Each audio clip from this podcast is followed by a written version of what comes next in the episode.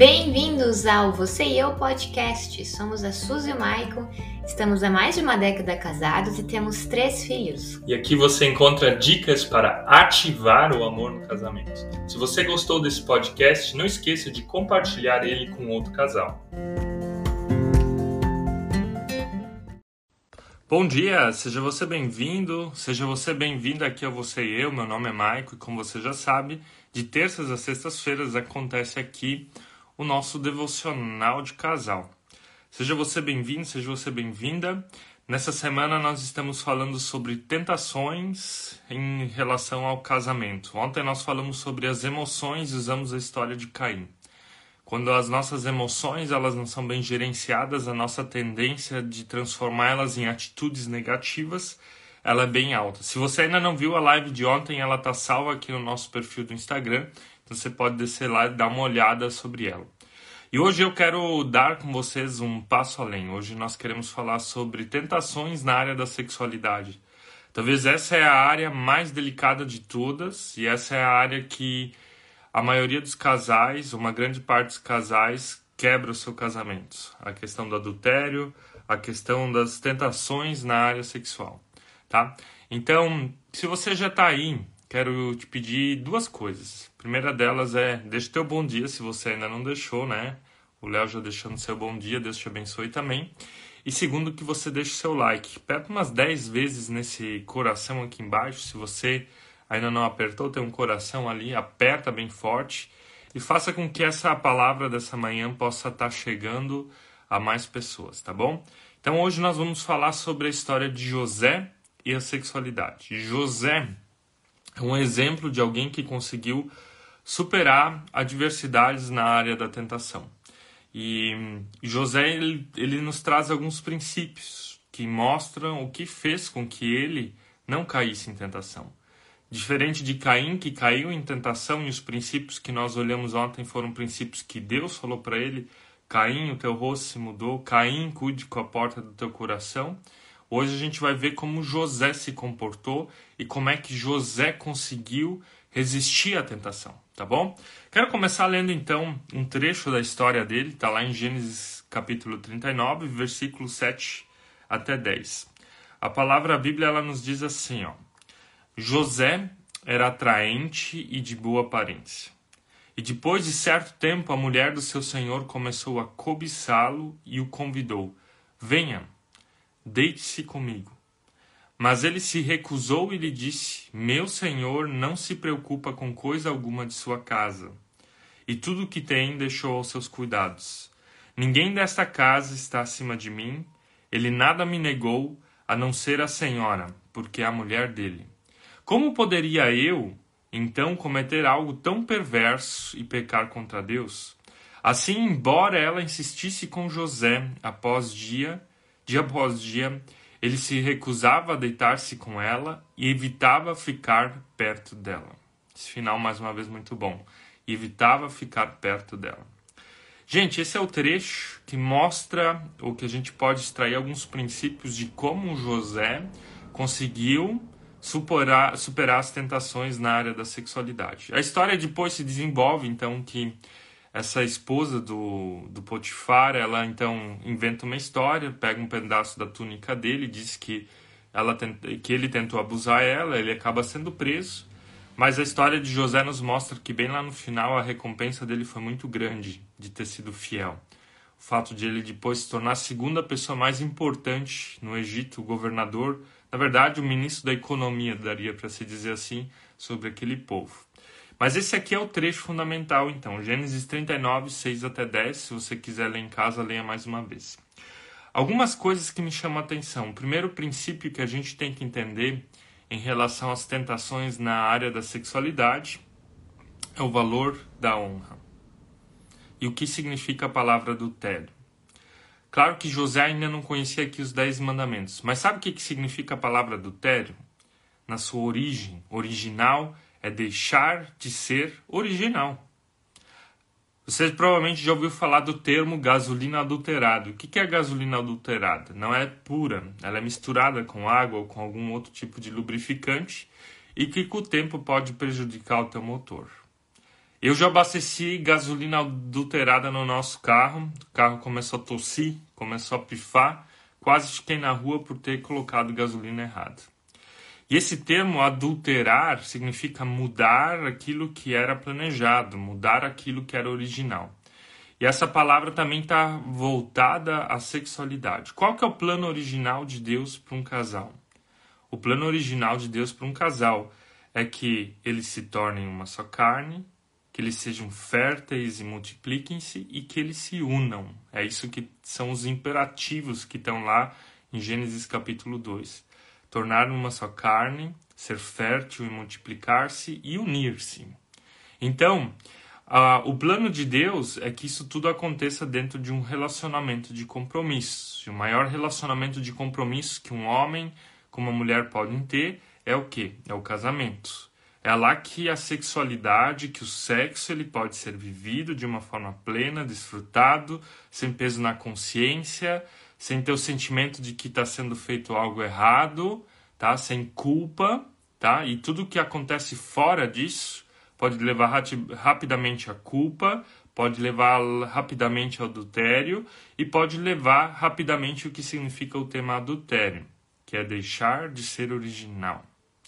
E José, então, ele entende isso também na perspectiva do próximo. Ele sabe que se ele dormisse com a mulher do Potifar, ele não estaria só desonrando ele mesmo, ou seja, deixando de ser original, mas ele estaria desonrando também toda a posição que ele tinha alcançado, ele estaria desonrando aqui o texto diz, então o Potifar, que era a esposa desse desse homem era a única coisa que ele não poderia tocar, sobre o qual ele não tinha domínio.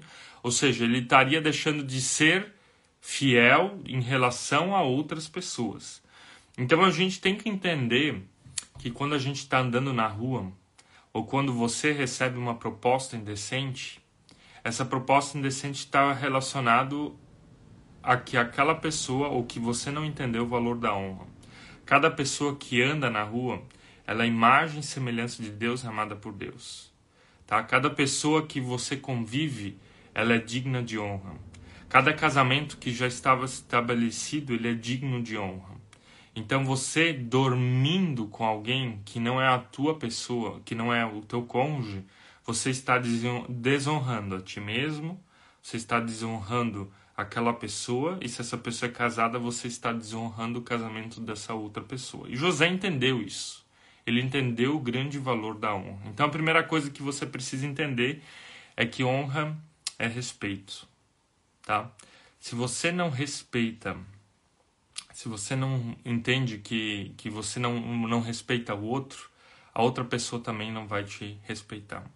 Às vezes as pessoas chegam e dizem, mas a gente está tão apaixonado, eu não gosto mais da minha esposa, não gosto mais do meu marido, passou todos os sentimentos, e essa outra pessoa que também é casada, ela demonstra sentimentos, me escreve mensagens e tudo aquilo que a gente escuta em relação à paixão. Gente, se você é uma pessoa casada e outra pessoa ela também é casada e ela está disposta de abrir mão do casamento dela para dormir com você e você fazer a mesma coisa, quem diz que no momento depois que vocês então tiverem um relacionamento firmado, ela não vai fazer a mesma coisa.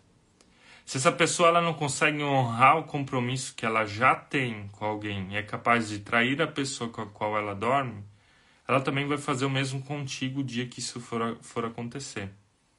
Tá? Então, se, se alguém se mostra sedutor, se alguém se mostra sedutor, essa pessoa ela não é digna de honra.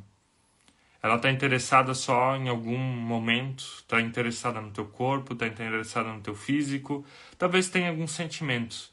Mas no momento que você perdeu o gosto como um chiclete, ela já vai procurar outra pessoa também. Então cuida para não cair em armadilhas.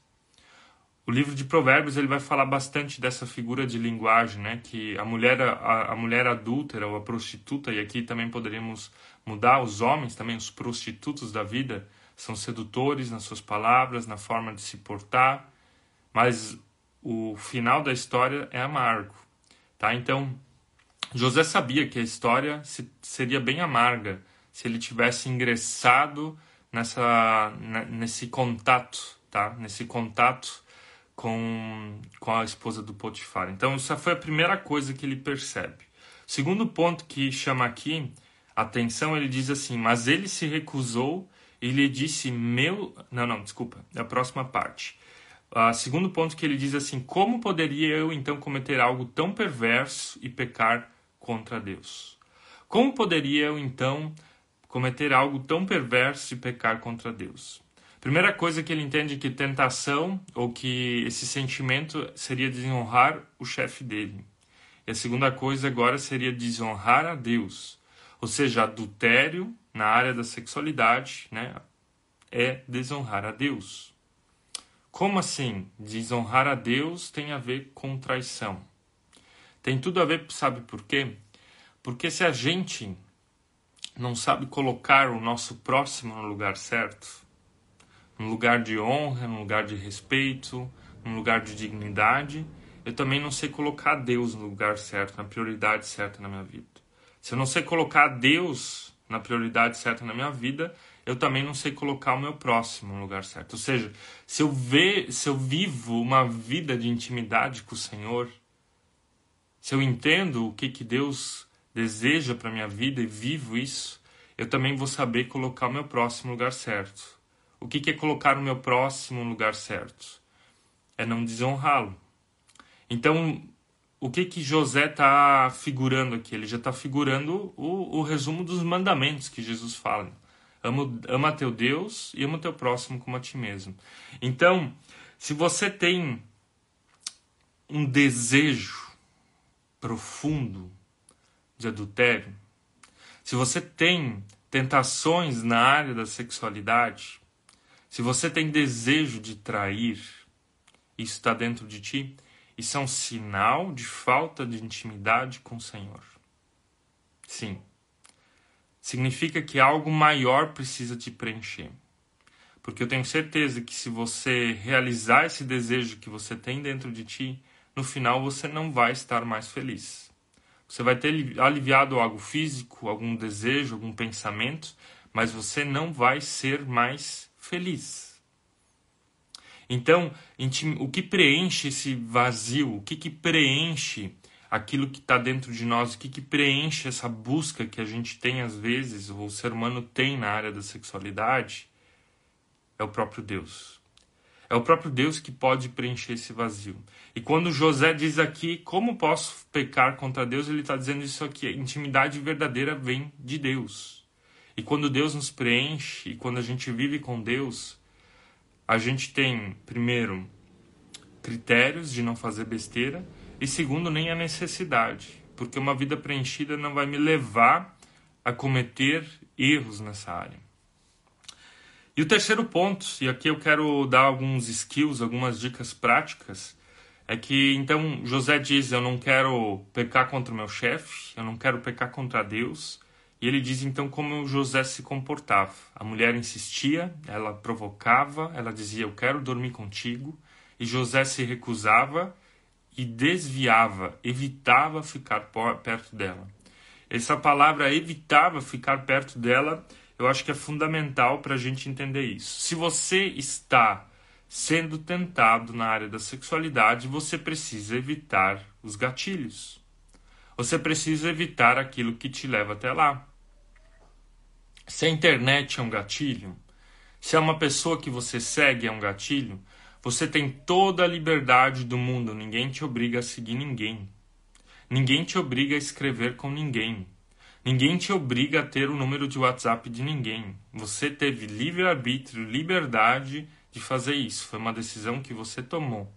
Então você tem toda a liberdade do mundo de ir lá bloquear essa pessoa, você tem toda a liberdade do mundo de lá excluir o contato dessa pessoa. Você tem toda a liberdade do mundo de parar de seguir alguém que é um gatilho ao adultério, que é um gatilho à área da sexualidade.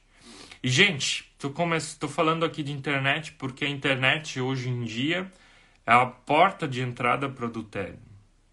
O gatilho hoje, a internet hoje em dia é a porta de entrada para as traições, e para os grandes problemas na área da sexualidade no casamento, também para a pornografia, mas também para entrar em contato com pessoas que você já conhecia lá da tua adolescência, aquela paixão que não deu certo, você é casado, casada, tá infeliz naquele momento do casamento, então você lembra daquela pessoa que se apaixonou alguma vez e pensa, meu, como é que teria sido se tivesse casado com ela? E daí você começa a puxar papo de novo com essa pessoa. Então você tem a liberdade de fazer o contrário. E você tem a liberdade de fazer isso que José fazia. Ele evitava. Ele evitava entrar em situações de tentações. Ele evitava estar perto dessa mulher. Porque ele se conhecia. Porque ele sabia que seria poderia acontecer algo muito rapidamente em relação a ela. Então você tem o poder. E ele está nas tuas mãos de evitar evitar passar menos tempo na internet. Ir agora, sair dessa live e parar de seguir algumas pessoas, excluir alguns contatos. Você tem essa liberdade de fazer isso, tá? Então, começa a construir isso. Segunda coisa que é importante, o evitar também está relacionado às, às, aos ambientes que você frequenta. Você, você frequenta ambientes de tentação e o que, que são ambientes de tentação?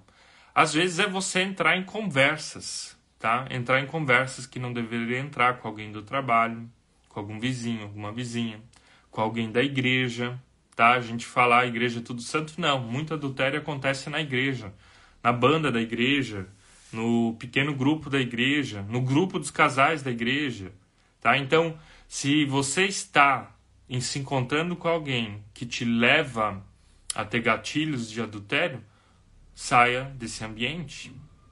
Tá? Não estou falando de sair da igreja, estou falando de sair dessas pessoas que te levam a isso. Então você tem poder de sair desse ambiente, você tem poder de não entrar em conversas íntimas com quem não se entra. Gente, conversa íntima você tem com marido e esposa. Conversa íntima você não tem com a mulher da igreja, com a mulher do trabalho, com o teu chefe, conversa íntima é com marido ou com esposa. E conversa íntima é com poucas pessoas selecionadas do teu mesmo gênero. Por que, que a gente não tem com, ou com algum, se for do outro gênero, que seja algum psicólogo, algum terapeuta? Mas conversa íntima você não tem com qualquer pessoa, você não vai escrevendo na internet, você não escreve em grupo de WhatsApp. Porque quando você começa a ser íntimo com o sexo oposto, você está abrindo margens para essa pessoa também ser íntima de você. Então, todo relacionamento sexual ele não acontece do nada. O que antecede um relacionamento? Tirando o pessoal que está bêbado e vai para uma balada, um relacionamento sexual, o que, que, ele, o que, que antecede ele? É a conexão emocional, é a cumplicidade, é você olhar outra pessoa e você gostar dela. É você achar ela interessante. E vocês vão conversando, conversando, se tornando íntimos. E da intimidade emocional deriva a intimidade sexual. Então, uma traição ela não acontece do dia para a noite. É algo que você deixa crescer. E você também tem a liberdade de não deixar crescer, de evitar. Né? Então, cuide com os ambientes, cuide com, cuide com a internet, cuide com as conversas. A gente até fez um vídeo um tempo atrás. É, marido pode dar carona para as amigas do trabalho. Várias pessoas nos criticaram. Agora não estou sendo moralista, não quero dizer o que você pode fazer, o que não pode fazer. Mas você tem que se perguntar se você se coloca em situações de tentação ou não. Então, esteja ciente, te conheça, conheça o que, que passa dentro de ti. Não seja ingênuo, não seja inocente, não seja infantil nesse sentido, tá? Gente, outras coisas que nos levam à tentação na área da, da sexualidade não é só a internet, não são só ambientes, não são só as conversas, mas é o que se passa na nossa mente. E aqui a gente tem que lembrar a live de ontem. Deus chega para Caim e ele diz: Caim, cuida com a porta do teu coração. Ele não diz para Caim não peque. Ele diz: cuide com aquilo que antecede o pecado. Ou seja, as tuas emoções, aquilo que você está pensando a respeito do teu irmão. E o mesmo vale aqui na área da sexualidade. A gente não pode impedir com que determinados pensamentos venham, mas a gente pode impedir com que eles cresçam. Lembrando a frase de ontem do Martin Lutero, onde ele diz: Eu não posso impedir com que um passarinho sobrevoe a minha cabeça, mas eu posso impedir com que ele faça um ninho sobre ela. Tem uma diferença muito grande de você ter tido algum pensamentos e tem uma diferença muito grande de você alimentar esses pensamentos e esse pensamento te levar a uma atitude.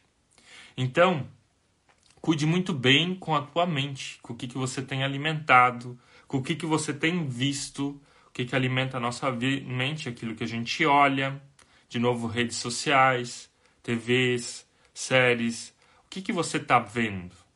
E aqui não são só os homens que são mais visuais, mulheres, o que, que vocês estão lendo? Tem muito conto erótico que é mais pornográfico do que algumas pornografias. Então, o que, que você está vendo? O que, que você tem, como você tem cultivado a tua mente, né? Tem cultivado a tua mente com erotismo fora do casamento, com imagens que não tem nada a ver com honra e com sexo saudável dentro do casamento? Então, se pergunte sobre isso. Se pergunte sobre o que, que tem sido o teu alimento da mente. Nesse sentido, uma das piores coisas, ou um dos piores fatores que leva alguém a adultério é o tédio. É você não ter um propósito, um objetivo de vida. Diferente de José. José sabia para o que, que ele estava lá. Ele, ele saiu de escravo, como alguém que não tinha direito sobre o próprio corpo, para uma posição muito importante na casa de Potifar. E por isso ele diz: Eu não vou colocar tudo aquilo que eu vivi até agora em risco por causa de uma mulher tá, que está sendo suja e que depois eu vou me ferrar por causa dela. Ele permaneceu firme em relação aos valores que ele acreditava. E ele sabia qual era a função dele. E mesmo ele tendo sido injustiçado, ele continuou sendo fiel nesse propósito dele que fez ele depois ser o ministro da economia lá no Egito, segunda pessoa mais importante daquele reino. Então, se você está vivendo a tua vida por viver, se você está vivendo divagando, sem propósito, sem objetivo, a tendência de tentações, seja na área sexual, financeira, emocional, em todas, ela é muito maior do que se você tem um objetivo claro. Porque se você sabe para onde teu casamento está indo, se você sabe para onde a tua vida está caminhando, você não vai perder tempo com coisas supérfluas, com pessoas supérfluas. E todo o teu desejo sexual, ele vai ser destinado para o quê? Para o casamento, para o teu cônjuge e não para outras pessoas. Até tem um livro bem interessante se chama Quem Pensa Enriquece. O nome do livro é Napoleão Hill. E ele diz que pessoas bem-sucedidas, seja atores, esportistas, empresários, milionários, pessoas que foram bem-sucedidas na vida financeiramente e em outros fatores, são pessoas que estavam casadas só com uma pessoa. Que destinavam a área sexual para aquele cônjuge ou seja, energia sexual, uma das energias mais poderosas que a gente tem. Então, você destinando a tua energia sexual pro casamento e não para o que está acontecendo na mídia e por aí, você vai cumprir muito mais rápido o teu objetivo de vida e você também vai ter um casamento muito mais feliz. Daí você diz, ah, mas a gente não tem vontade, não tá mais rolando, já faz muito tempo que a gente não teve envolvimento sexual como casal, a vida tá fria, tá monótona. Mas o teu desejo sexual tá indo para as redes sociais. O teu desejo sexual tá indo para as imagens que você tá vendo no Instagram. O teu desejo sexual tá indo para as conversas íntimas que você não deveria ter. Se toda essa força e a energia sexual ela é uma força que a gente tem, ela estiver indo para o nosso cônjuge, eu tenho certeza que o teu cônjuge vai ter interesse por ti. Se toda essa força que você tem, toda essa energia sexual que você tem, está indo para conquistar o teu cônjuge, tenho certeza que vai rolar de novo. E vai rolar de uma forma satisfatória para os dois. Então, a nossa energia sexual, que é algo que cada ser humano tem, ela deve ser destinada para uma pessoa. Se ambos destinam um para o outro, não tem como não dar certo. Mas se aquilo que a gente tem, a gente fica destinando, compartilhando ela com várias outras, outras situações de vida que a gente falou, que a gente deveria evitar, é claro que não vai ter vontade, é claro que não vai ter ânimo. Então, dedica, energia sexual também tem a ver com conquista, tem a ver com conexão emocional, tem a ver com você ser interessante de novo para o teu cônjuge. Então as pessoas elas param de ser interessantes porque elas acham que é a outra pessoa que vai satisfazer elas. Não, use a energia sexual para ser interessante para o teu cônjuge, se não está rolando interesse nesse momento, para que role interesse de novo. Então vamos recapitular, gente. Na história de José nós vemos três princípios fundamentais. Um dele é que ele não queria desonrar o chefe dele. O segundo dele é que ele não queria ser infiel a Deus, ou ser fiel a Deus. E o terceiro é que ele evitava, tá? Ele evitava é, situações de tentação em relação a essa mulher. E é isso que a gente tem que também aprender. Tentações nessa área nós vencemos quando nós entendemos o valor da outra pessoa, quando nós entendemos o valor de Deus na nossa vida e que busca de, de, de sexo fora do casamento é falta de intimidade com Deus. E que a gente tem que criar estratégias, tá? Estratégias para evitar situações de tentação. Não deixe com que um passarinho faça um ninho sobre a tua cabeça. Você não pode impedir com que ele sobrevoe, mas ele não deve fazer um ninho sobre a tua cabeça. Isso é função tua. Gerir as tuas emoções, gerir a tua vida, gerir o que se passa dentro do teu coração. E lembrando a live de ontem, coração é cérebro, tá? Se você não viu a live de ontem, ela tá salva lá no nosso Instagram, você pode estar tá revendo ela. Gente, quero abençoar o teu dia, eu quero orar por você. Também quero te convidar para amanhã de manhã, nós vamos falar então sobre a quarta, a terceira área, que é a área das finanças, né, o dinheiro no, casa, no casamento, como ele também pode ser um problema, como ele pode ser maldição, às vezes em vez de ser benção, tá bom? Se você gostou dessa live, passa lá na nossa última postagem do dia, compartilha ela, comenta, interage com ela. E eu quero estar tá orando por você agora, estar tá orando pelo teu casamento. Amém? Amado Deus, eu te agradeço por esse dia de vida. Obrigado que ele é presente teu. Te agradeço por cada pessoa que está aqui me acompanhando e quero pedir que tu possa estar abençoando elas ricamente na área da sexualidade. Que o sexo no casamento possa ser um lugar de prazer mútuo, de desfrute, de plenitude de alegria. E não de dor, não de traição, não de mágoa e não de insatisfação.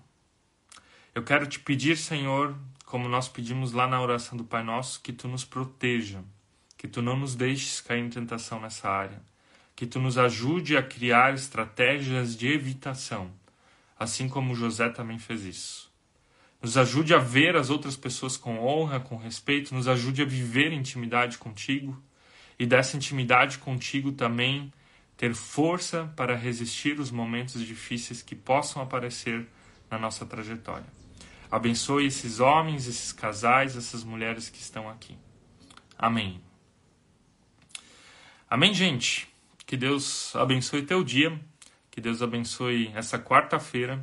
E nos vemos então amanhã de manhã de novo, às 8 horas da manhã aqui, com o tema 3 dessa live sobre tentações. Até mais, gente.